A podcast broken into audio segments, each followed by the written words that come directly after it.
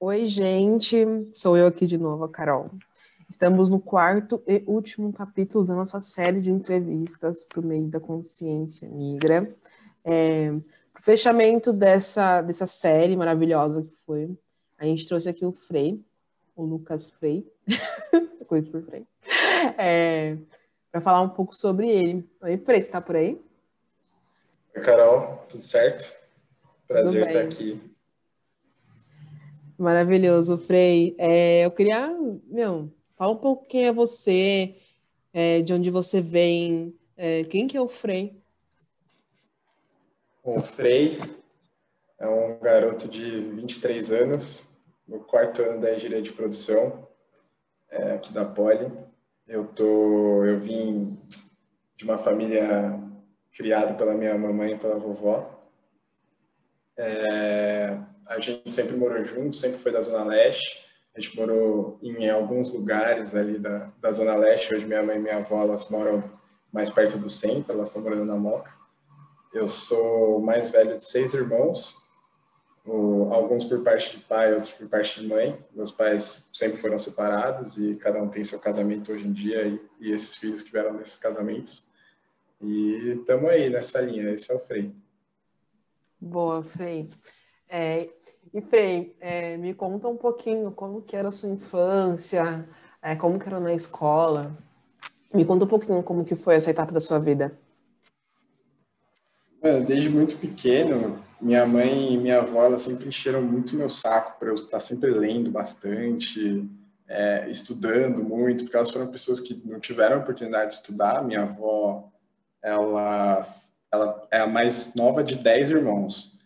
E, e ela, muito pequena, os pais dela morreram quando ela era muito nova, e os irmãos mais velhos dela não, não tinham como cuidar dela, e mandaram ela para morar com, com uma família que teoricamente ia cuidar bem dela, botar ela na escola e tudo mais, mas isso nunca aconteceu. Eles eles tratavam ela como uma escrava mesmo, assim. A minha avó ela foi criada é, sendo obrigada a cuidar da casa deles, ela dormia na casa do cachorro, era uma coisa, essa foi a criação da minha avó, ela nunca precisou numa escola, ela teve muita dificuldade para aprender a ler e escrever, eu lembro quando eu era pequeno, era uma coisa que a gente se ajudava, porque ela também não sabia muito bem, e a minha mãe, por outro lado, ela terminou o colégio, só que ela terminou grávida, no terceiro ano do ensino médio ela estava grávida de mim, e, e ela tinha o sonho de entrar na faculdade, só que como eu apareci, ela interrompeu esse sonho, nunca tentou e se dedicou totalmente a, a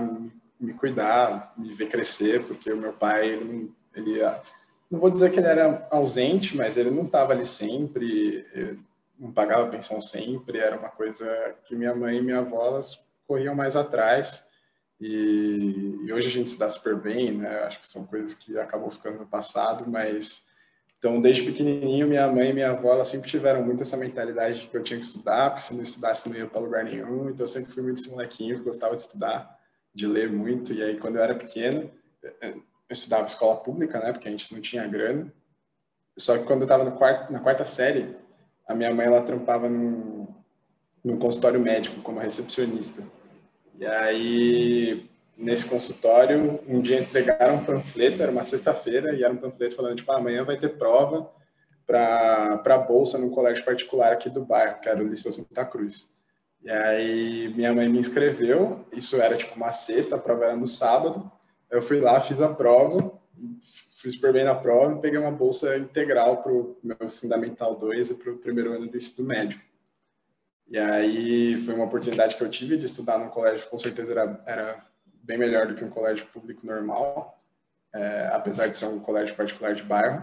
E, e fui bolsista todo esse tempo. Quando chegou no primeiro ano do ensino médio, que era o último ano da minha bolsa, eu quebrei a perna. Enfim, a gente nunca teve carro, eu também não tinha plano de saúde nem nada, então tive que fazer um tratamento é, muito precário e eu não tinha como ir para a escola. Então eu perdi assim quatro, cinco meses de aula e foi um ano, tipo, jogado no lixo, assim, da escola, né? E aí, só que, né, de um jeito ou de outro me fizeram passar de ano lá, me jogaram umas notas que eu nunca fiz, de trabalhos que eu não fazia, e eu passei, só que a minha bolsa ia acabar e, e todos os colégios é, públicos ali de perto eram péssimos, assim. Então, minha mãe, ela estava enchendo muito meu saco para eu fazer ETEC. E aí ela me inscreveu no vestibulinho para fazer técnico em mecânica. E eu não queria passar, velho, de jeito nenhum, assim, porque eu sabia que se eu entrasse eu ia ter que fazer o primeiro ano do ensino médio de novo, né? Para mim era uma perda de tempo, velho, fazer um ano de novo.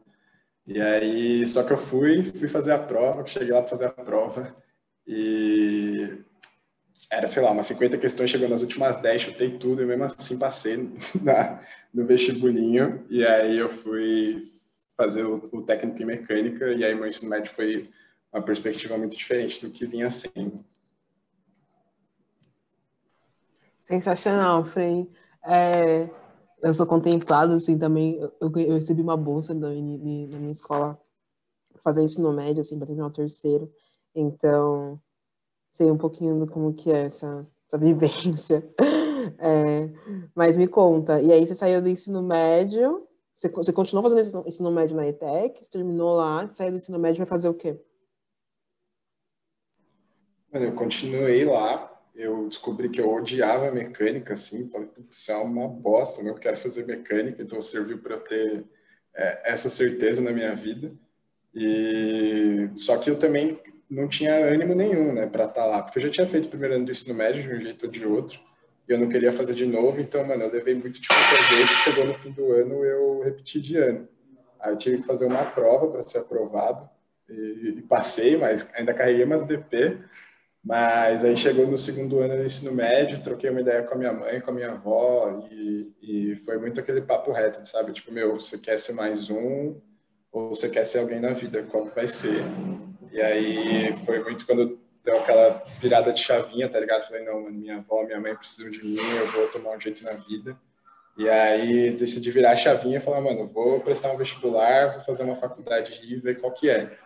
E aí na ETEC a, tinha um cursinho que ele colava lá na ETEC para fazer provinha pré-vestibular, tá ligado?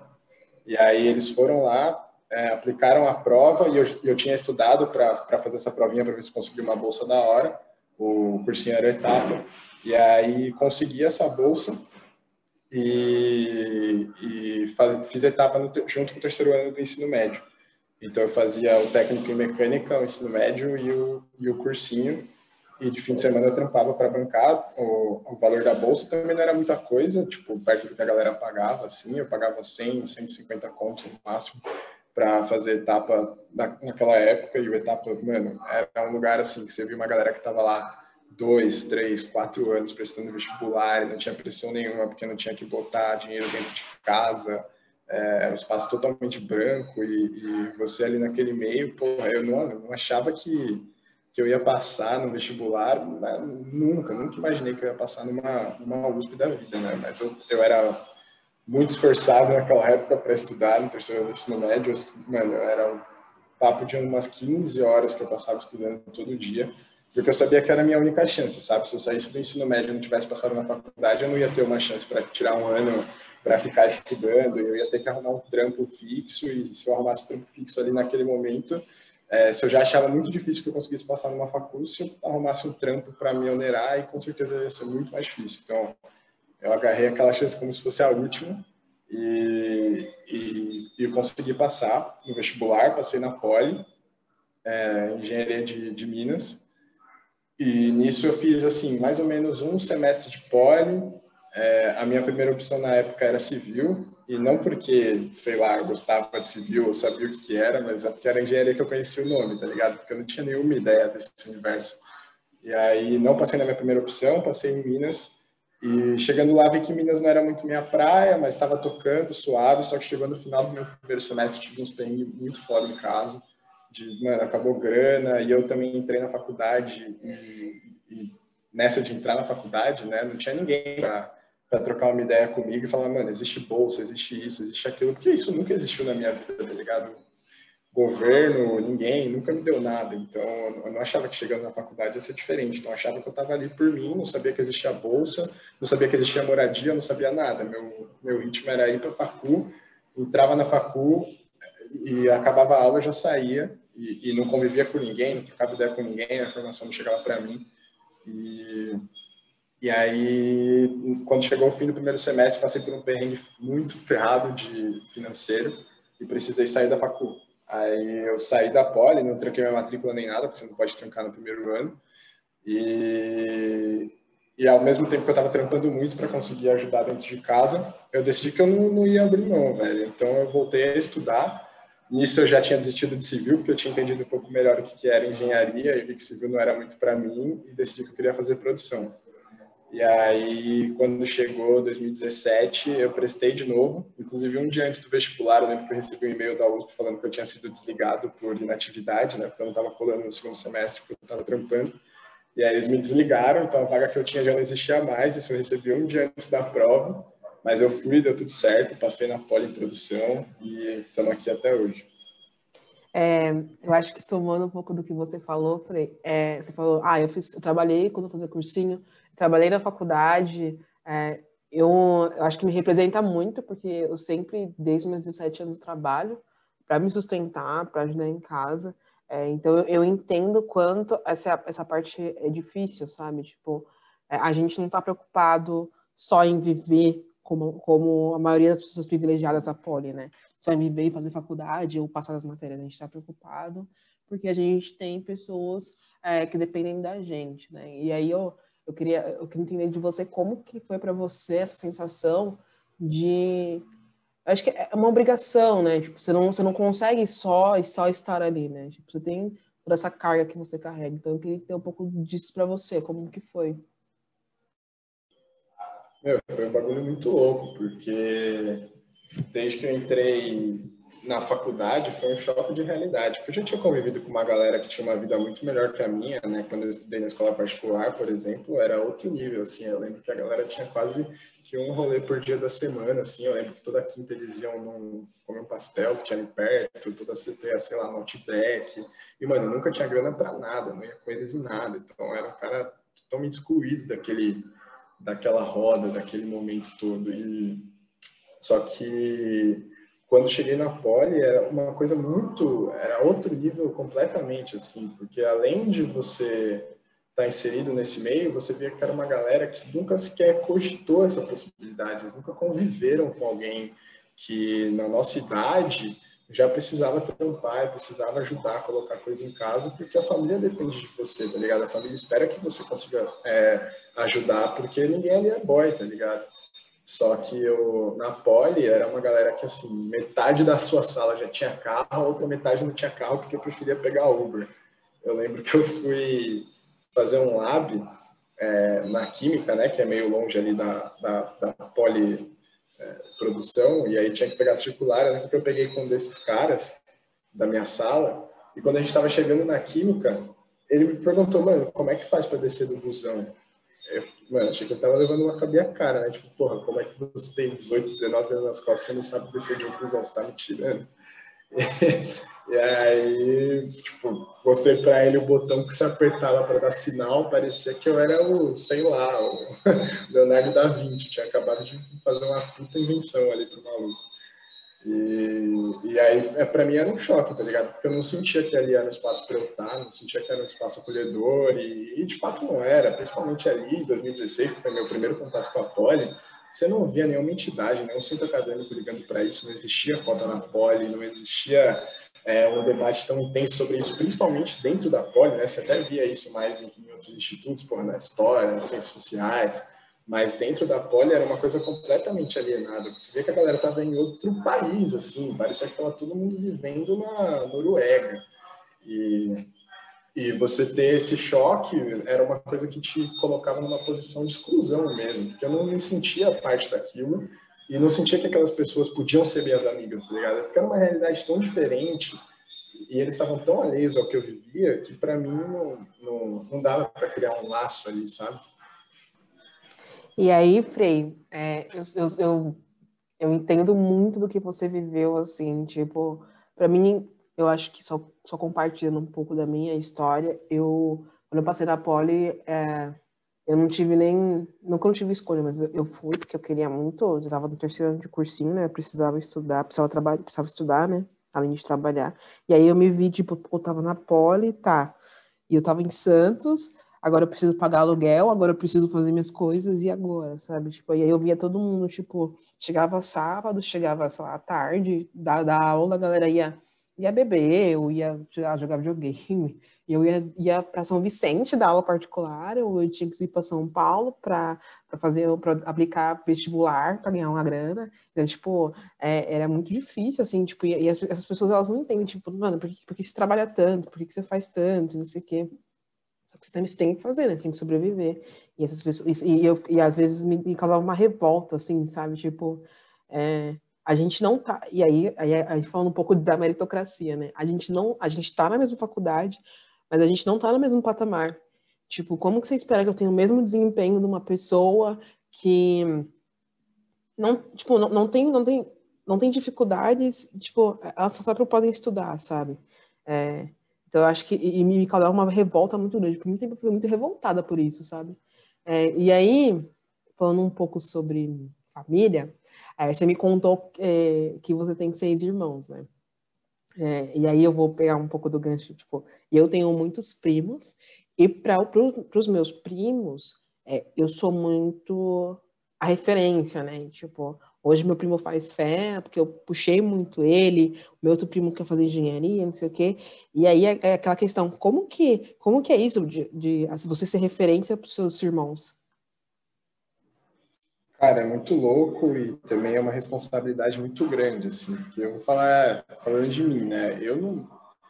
Tipo, eu escolhi uma engenharia que me agradasse mais ou menos, mas eu nunca gostei de engenharia. Tipo, eu faço isso pela estabilidade que a carreira dá, né? Porque você vê, se você for tentar a sorte, a gente já não nasceu com sorte, tá ligado? A gente não tem a chance de arriscar, falar, porra, eu gosto de eu gosto de música, vou fazer música. Tipo, eu curtia pra caramba jornalismo, meu sonho era fazer jornalismo. E eu virei e falei, mano, a chance de tudo dar errado é muito alta e eu, não posso correr esse risco com, com, a minha mãe, com a minha avó, eu preciso ser responsável, então engenharia é o que eu vou fazer. E, e é muito louco, porque quantas vezes, né, aqui entre a gente, quantas vezes você já não pensou em desistir? É, é, muito louco isso. Acontece todo semestre. Você olha e fala, mano, eu não, eu não devia estar passando por isso aqui, não, na moral. Eu devia estar fazendo outra faculdade, um bagulho mais tranquilo, um bagulho que eu gosto, porque é muita humilhação que a gente passa na poli. E, mas é, você carrega uma responsabilidade tão grande de ser referência para as outras pessoas da sua família. Pô, eu fui a primeira pessoa da minha família que estou numa universidade. Então, é, a forma como as pessoas te olham, o que elas esperam que você faça, é, é, é muito louco. Eu não me sinto na, com a liberdade de desistir de engenharia se um dia eu quisesse fazer isso, porque tá lá meu irmão me olhando, minha irmã me olhando, todos eles crescendo é, nessa dependência, é, de, em todos os sentidos, sabe? A minha irmã agora ela decidiu que quer fazer medicina, está estudando fazer medicina. Eu tenho um irmão que que quis entrar na faculdade, o próprio desejo de entrar na faculdade é uma coisa muito louca, porque a gente não tinha isso, nossa família não existia isso. Era tipo, eu quero terminar a escola para eu poder ter mais tempo para trampar, ganhar meus, meus dois contos aí, male male, e viver de aluguel o resto da vida e, e passando perrengue apertado, tá ligado? Era, é, essa é a, a, a realidade da família. E, e, quando isso aconteceu, todo mundo começou a despertar esse interesse, meus primos, meus irmãos, falaram, pô, faculdade, acho que é um bagulho da hora de investir, olha aí o Lucas, né, que eles me chamam de Lucas, é, como ele tá, tem uma perspectiva de, de vida, parece que é uma coisa que abre bastante oportunidade e aí você tem que tocar, você tem que ir até o final, porque tem um monte de gente é, te olhando como espelho, sabe? Meu irmão hoje ele tá fazendo direito, ele faz direito numa particular e aí trampa para pagar e ele faz na FAN, né? Então, mas o próprio desejo dele ter entrado numa universidade já é uma coisa muito louca, uma, uma perspectiva que não existia, assim. Então, essa resposta é muito grande. Você acaba se colocando numa posição de, cara, não posso desistir, porque se eu desistir, vai muita gente desistir atrás de mim, sabe? Que a gente usa como exemplo. E às vezes você nem percebe, mas você é exemplo para muita gente. É muito, é muito louco essa sensação. Tipo, é uma sensação muito boa do tipo, meu, eu tô aqui, eu tô puxando muita gente comigo, mas é uma pressão muito forte do tipo, você tá às vezes se sente cansado, e eu lembro no meu terceiro ano da faculdade que eu, eu falei, meu, eu vou desistir, eu vou sair disso daqui porque, primeiro, que eu não aguentava mais sofrer racismo na faculdade, tipo, eu não aguentava mais sofrer preconceito, eu não aguentava ver o tanto que as pessoas elas tinham privilégio, eu não tinha quase privilégio nenhum, tipo, eu tinha que me fuder muito, tipo, mal dormia, mal comia. Eu, eu lembro de, uma, de um dia que, é, isso até me emociona. Eu tava na, na praia com meus amigos, e aí a minha prima foi na minha casa com os amigos meus, é... e aí ela olhou para o armário, ela falou assim, meu, mas você não tem comida aqui. E aí eu lembro que eu, chorava, assim, falava, tipo, mano, eu tô, tô vendendo janta pra comer o almoço aqui, tá ligado? Então, tipo, é, é, e é isso. E aí eu lembro que eu cheguei nesse dia, eu falei assim, mano, eu vou voltar pra São Paulo, eu vou desistir, eu não, eu não quero mais passar por essa situação, tipo, é, se, não, se não tem quem se apoiar aqui, porque a galera tá passando dificuldade aqui também, muito você ajudava, é, e aí ninguém que você se apoia, mas se você desistisse, fudeu todo mundo, sabe?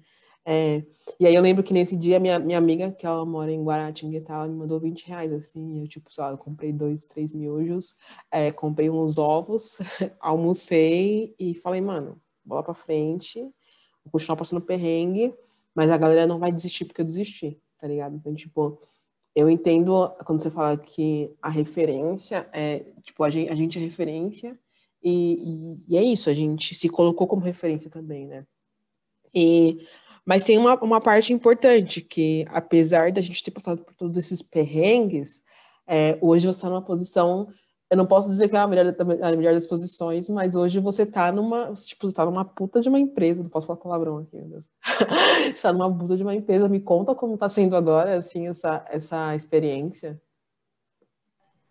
Cara, tá sendo uma experiência muito louca, assim, porque eu, tem uma coisa que eu passei desde que eu entrei na, na facu foi perrengue, né? Igual você falou, cara, isso aí de pular refeição, a galera acha que não existe, né? A galera fala, parece que você fala, parece que tá falando em outra língua. A galera acha que é coisa de outro mundo e às vezes é alguém que tá lá na mesma sala que você e a pessoa não consegue almoçar e jantar porque ela não tem condição de fazer isso, tá ligado? Eu fui morar no CRUSP é, em 2017 quando eu entrei na produção que aí eu sabia que existia moradia, eu sabia que existia bolsa, eu falei, não, beleza, eu vou usufruir disso, porque eu tenho o direito de usufruir disso, e o CUSP, com todas as suas precariedades, eu estava lá, mas assim, cara, era uma coisa que se algum dia eu estivesse estudando, qualquer coisa, eu perdi o horário do bandejão, esquece, rapaz, você não vai almoçar, você não vai jantar, porque esse é seu almoço, essa é sua janta.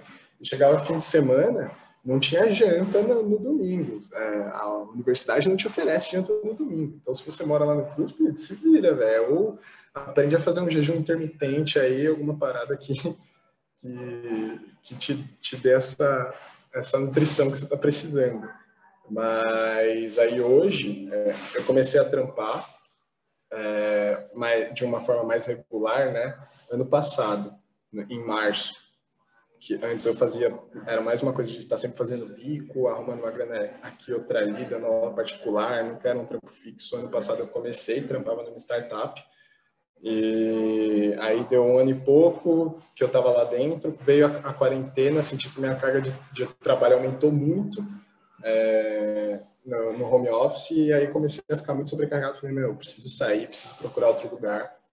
E aí foi quando eu, eu prestei para a empresa que eu estou agora, vou fazer um merchan aqui, né? Falando nome, estou trabalhando na Microsoft. E eu prestei para o processo deles, isso era abril, se eu não me engano, e era para começar em 2021. E aí prestei o processo deles, meio despretensioso, assim, porque sinceramente se você não olha uma empresa dessa, principalmente a gente que veio de onde a gente veio, sabe tudo que a gente passa, você não olha uma empresa dessa e fala, mano, eu vou passar. Então eu fiz o processo de um jeito, e olha, se tiver alguém da Microsoft ouvindo isso, é mentira, tá? Mas eu fiz o processo de, de um jeito muito despretensioso, não tinha nenhuma intenção de passar. Então quando chegou a minha primeira entrevista, eu lembrei porque a agenda me lembrou meia hora antes. Eu não tinha me preparado para nada. Aí tocou lá o sininho meia hora antes. Falei, caramba, velho, tem essa entrevista aí, né? Putz. Aí abri o site da Microsoft, fui lá, missões, valores, li os bagulho rapidão. E aí chegou um gestor para trocar ideia comigo, é, me fez 10 perguntas, é, bem coisa de RH mesmo, eram oito em português, duas em inglês, foi até meio pego de surpresa, assim. Inclusive foi a Carol que me, me indicou para esse processo seletivo é, no LinkedIn. E aí eu entrei e aí nisso, troquei, desenrolei bem a ideia com o cara, né? Porque, sei lá, uma coisa que a gente aprende com a vida é conversar, dar uma enrolada. E, e deu tudo certo, foi muito boa a nossa primeira conversa, eles gostaram de mim. E aí eles me puxaram para disputar uma vaga que não era de 2021, era para começar já em setembro. E aí passei por mais duas entrevistas com dinâmica e tudo mais, deu tudo certo e agora eu tô lá dentro. E, e assim, está sendo uma experiência inacreditável. Assim, eu não imaginava que existia um universo corporativo desse tamanho, uma empresa com a possibilidade de, de crescimento, de aprendizado. É realmente uma coisa de outro universo. Eu nunca me imaginei na, na posição que eu tô e, e é, é muito louco você estar numa posição agora onde você olha e você fala que você finalmente está deixando de passar perrengue, tá ligado? Eu sei que hoje não vou, não vai faltar almoço, não vai faltar janta nem para mim, nem para minha mãe, nem para minha avó, nem para os meus irmãos e, e, e, isso é muito gratificante, sabe? Porque você vê tudo que você passou e você vê a situação começando a melhorar e, e é um bagulho que mexe muito com você, sabe? Porque foram mais de 20 anos passando tudo que eu passei, tudo que a minha família passou, pô, minha avó passando isso há mais de 60, minha mãe passando isso há mais de 40 e a gente vê as coisas melhorando agora, vê que fruto de todo o nosso esforço está sendo recompensado contra todas as contra todas as estatísticas, é um bagulho muito louco e me deixa muito feliz de verdade. Assim. A gente tem aquela síndrome do impostor, né? Que a gente é sempre. E é muito disso da pessoa preta, assim, tipo. É, tem algumas estatísticas, ah, porque é mulher, mas tipo, eu sinto que a gente, como pessoas, como corpos pretos, a gente tem muito essa questão do tipo, ah, eu não vou porque, meu, não vou, não vou conseguir, assim, tipo, isso aí não é para mim, isso aí é para burguês, isso aí é para gente que teve uma, um histórico de vida muito bom, é, e a gente vai na pretensão, e aí quando a gente olha, e tipo, hoje pelo menos a gente olha, tipo, meu, a gente saiu da quebrada, a gente saiu da dificuldade, e hoje a gente se coloca num, num patamar que é, é muito privilégio, assim, tipo, a gente a gente não tenta nos privilégios quando outras pessoas têm, é, outras pessoas brancas, outras pessoas elitizadas, mas é muito privilégio. Então, é, é, é meio isso, né? Sai da Zona Leste, hoje está numa das maiores empresas do mundo, assim. Então, tipo, é, é, é, é, chocante e, ao mesmo tempo, tipo, é, é ser merecedor disso, sabe? Tipo, você tá aí, você tá com seus privilégios, mas você conseguiu. E, e, é muito é muito é muito legal assim que tipo eu lembro que no meu primeiro estágio é, o meu primeiro VR que eu tive eu, eu levei a minha mãe meu irmão e a namorada dele para almoçar. E eu lembro que eu gastei muito dinheiro no restaurante. E eu, eu deixei tipo eu peguei em vez de eu almoçar com esse dinheiro o mês inteiro eu levava marmita e eu comia tipo muito pouco porque eu tinha que tinha que fazer né eu não tinha tempo para fazer. Mas eu levei isso para almoçar e, e, foi uma das melhores coisas que eu fiz na minha vida, assim. Tipo, eu lembro da sensação de. Porque a gente passado também muita necessidade quando a gente era mais novo, né? Tipo, eu lembro que uma vez minha mãe falou pra mim assim. Perguntei assim, mãe, é, o que, que tem de, de janta? Aí ela falou assim: ah, tem. Era uma folha, não sei se era rúcula, rúcula, não sei se era brócolis. Aí ela falou assim: meu, tem isso aqui, mas como, come como se fosse caviar, porque era a única coisa que a gente tinha pra comer. É, e aí, eu me vi pagando almoço para eles, e aí eu fiquei tipo, real. Ninguém mais vai passar fome, tipo, ninguém mais vai passar necessidade, tipo, ninguém vai mais vai ser despejado de casa porque não pagou aluguel. Então essa sensação é muito boa e eu compartilho dessa sensação, porque é, é um sinal de vitória, assim, é um sinal muito grande de vitória.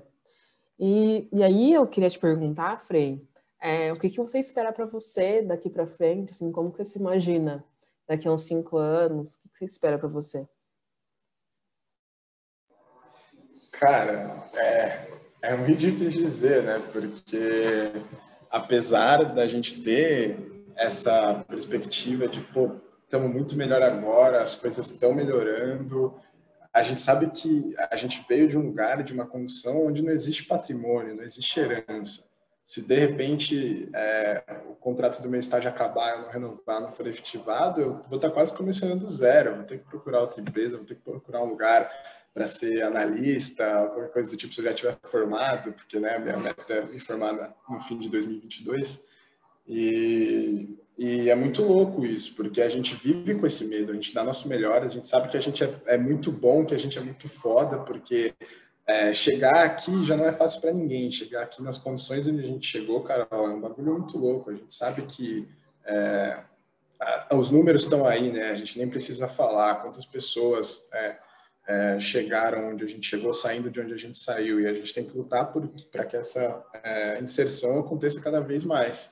Mas falando por mim, eu acho que é muito isso. Tipo, você não tem essa perspectiva, você não tem um patrimônio, não tem uma casa para vender. Se de repente eu for é, demitido, eu não tenho carro para vender. Se de repente for demitido, então é um bagulho muito louco. Mas assim, se as coisas continuarem dando certo, fazendo trampo bonitinho e continuando dando aquelas aquelas pitadas de sorte que a gente dá, eu acho que daqui para frente é, é, só progresso, assim, daqui cinco anos já está formado, isso com certeza, né? espero que independente de qualquer situação, daqui cinco anos já vou estar tá formado. É, e, e, e, cada vez melhorando, podendo dar descanso para nossa família. Pô, eu vejo minha avó, minha avó é nova, né? Porque ela engravidou cedo, minha mãe engravidou cedo, então minha avó tem 63 anos. Mas eu vejo daqui cinco anos eu falando, vó, pelo amor de Deus, vai, para de tampar e curte a sua vida. Quando você quer, toma. E, e liberdade, tá ligado? Porque você vê os pais dos nossos amigos brancos na poli, né? Eles chegam nos 60, eles trabalham se eles quiserem trabalhar, e também porque o trabalho deles não é uma coisa onerosa, né? Você ficar o dia inteiro na frente de um, de um computador pode ser estressante, mas você vai lá, você consegue fazer, você tem dinheiro para pagar um, um, psicólogo, você tem dinheiro para ir passar férias em Dubai, o que a minha avó faz com 63 anos nas costas é ser manicure, revendedora Avon o dia todo, tá ligado? Curvada nos pés de alguém, pintando unha. Então, é, é, é um bagulho que cansa, ela tá nessa vida há quantos anos, tá ligado? Então, você poder dar esse descanso, você poder falar, meu, curte o que você plantou, porque foi você que me criou, eu cheguei aqui por sua causa, é, é um bagulho muito louco, é a minha meta maior e é o que eu me imagino fazendo daqui cinco anos. Que, véio, o caminho que for é, é o que eu quero buscar e é o que eu vejo a gente fazendo, tá ligado? Os nossos. Nossa, Frei. Ah, eu quero te agradecer, assim, eu acho que foi uma troca muito maravilhosa, assim, de ser uma pessoa sensacional. É, a gente fecha aqui com chave de ouro, porque essas quatro pessoas que passaram por aqui são, meu, são referências para mim. Acho que eu quero só te agradecer. Muito obrigada por você ter topado gravar com a gente. É, e parabéns pela trajetória. Benção, mãe. Valeu, Carol. Tamo junto. Obrigado pelo convite. E é nóis. Expressão foda. Vamos acordar, vamos acordar. Porque o sol não espera. Demorou, vamos acordar. O tempo não cansa. Ontem à noite você pediu. Você pediu uma oportunidade, mais uma chance. Como Deus é bom, né, não, nego? Olha aí. Mais um dia todo seu. Que céu azul louco, hein? Vamos acordar, vamos acordar. Agora vem com a sua cara. Só mais você nessa guerra. A preguiça é inimiga da vitória. O fraco não tem espaço e o covarde morre sem tentar. Não vou te enganar, o bagulho tá doido. Ninguém nem em você. E os inimigos vêm de graça. É a selva de pedra, eles magos humildes demais. Você é do tamanho do seu sonho. Faz o certo, faz a sua. Vamos acordar, vamos acordar. Cabeça erguida, olhar sincero. Tá com medo de quê? Nunca foi fácil. Junta os seus pedaços e desce pra arena. Mas lembre-se, aconteça o que aconteça, nada como um dia após o outro dia.